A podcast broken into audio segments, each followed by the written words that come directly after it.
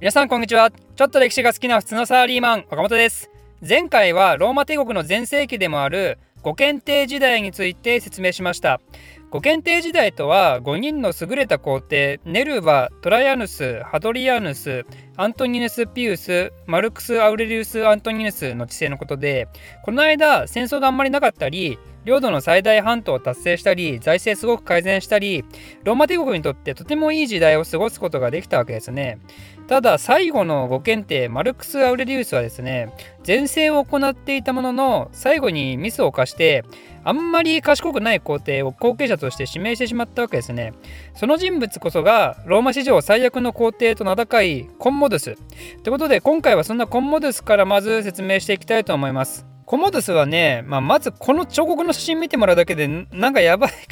やばい感出ると思いますけどなんか違いますよね明らかにね今までのコーデたちとね。えなんかよくわかんないのをかぶってえしかも棍棒持ってる半グレかっこいつみたいな。そう思いますよね。でもねその考えねあながち間違いではないんですよ彼は皇帝にもかかわらず非常に好戦的な人物で自ら遣唐使となって闘技場に現れて着物やら他の遣唐使やらと戦いまくるんですよ。で競技会の最初にライオンの毛皮をかぶって棍棒を持って登場するとこの格好お気に入りだったらしいですね。このコンモドゥスが登場する映画として少し前のグラディエーターっていうのがありますね。マクシミスっていうローマの将軍がコンモドゥスとの対立によって奴隷身分にまで見落としてそして遣唐使としてコンモドゥスと戦うっていうねこれはフィクションですけどでもこの映画でもコンモドゥスははっきりと愚かな皇帝っていう役回りをさせられていて、まあ、西洋世界においてそういう評価なのは間違いないと。でねここまでだけを説明すると遣唐使として戦う皇帝かっこいいって思うかもしれないですけどでも現実問題皇帝相手に奴隷身分の遣唐使が本当に戦えるかっていうことですよ。コモドスは多くの遣唐使を殺しまくったっていう記録もあるらしいんですけどそれが八百長であるか本当にコモドスが強かったのかは謎であると。でしかもそうやって遣唐使になるぐらい好戦的なくせに本当に戦うべき相手あのお父ちゃんのマルクス・アウレリウスが頑張ってたあのゲルマン人との戦争はね自分が皇帝になった途端相手にお金払ってさっさと引き上げてきちゃったんですよね。これはねローマ市民はがっかりなわけですよ。しかもさっさと引き上げてきて本人は遣唐使の真似事して遊んだり宮廷に閉じこもってひたすら女の子たちと遊びほけたり政治は自分の気に入っている人に任せて好き勝手やらせるしその結果その人たちは元老院議員殺しまくって大変なことになるしもう最悪だったわけですね。史上最悪とはまさにこのことっていう。でついには自分のことをヘラクレスの生まれ変わりだとか言い出してね大衆の前にヘラクレスのコスプレをして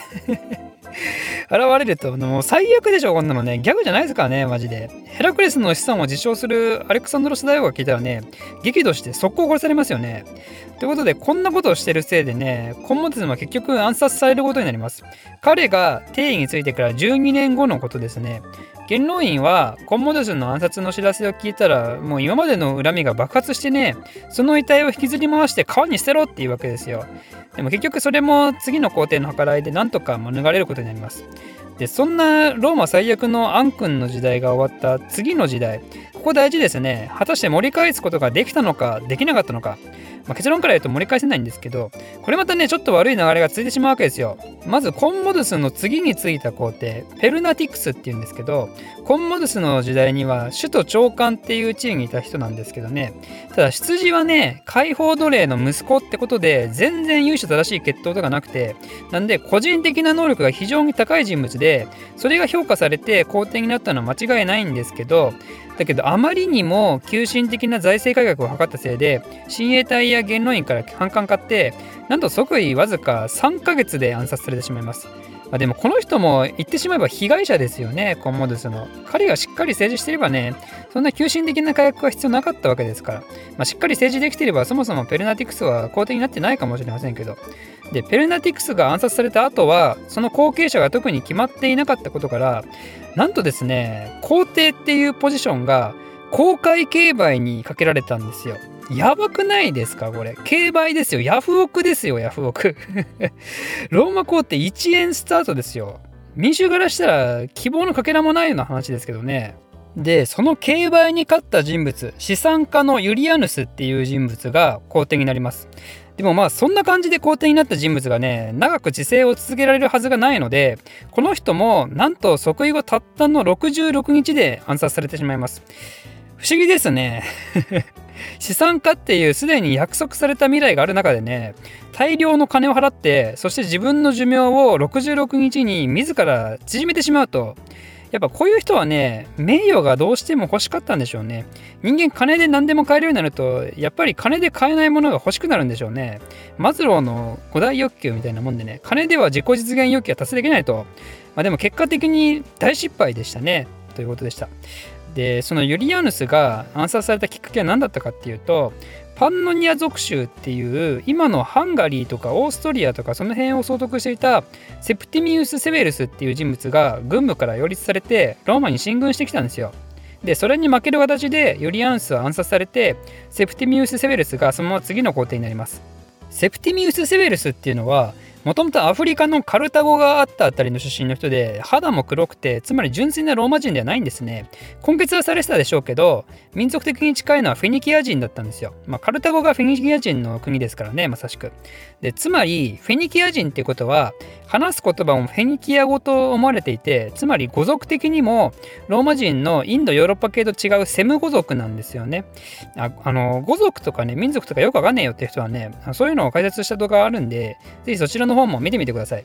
でつまりセプティミウス・セベルスっていうのは明らかにそれまでのローマ皇帝と違うと。まああの今までも属種出身の皇帝はいましたけどでも民族的にはラテン人なんで関東人か関西人かみたいなもんだったんですけど今回は民族系統も違うんで結構なターニングポイントなんですよね。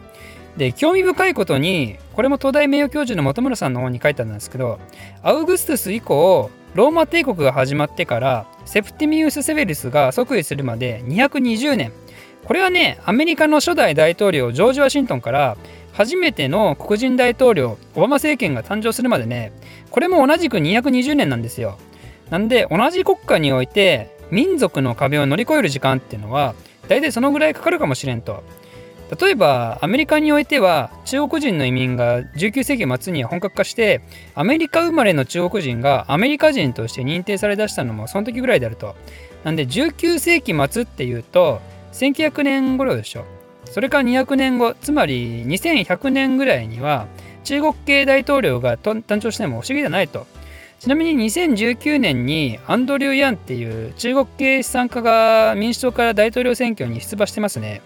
この時はバイデンに大差をつけられて負けたわけですけど、やっぱりだんだんとそういう人も現れ出してくると。興味深いですね。皆さん、あの、2100年頃になったんで、ぜひこの話を 思い出してみてくださいね。えー、で、えー、ローマの話に戻りますけど、セフティミウス・セベルスね。この人は違う民族出身ってこともあって、やっぱダイバーシティを重視した施策をするわけですよ。暗黙の了解だった身分差別とかね、家柄や出身地に関係なく、有能な人物は出世させると。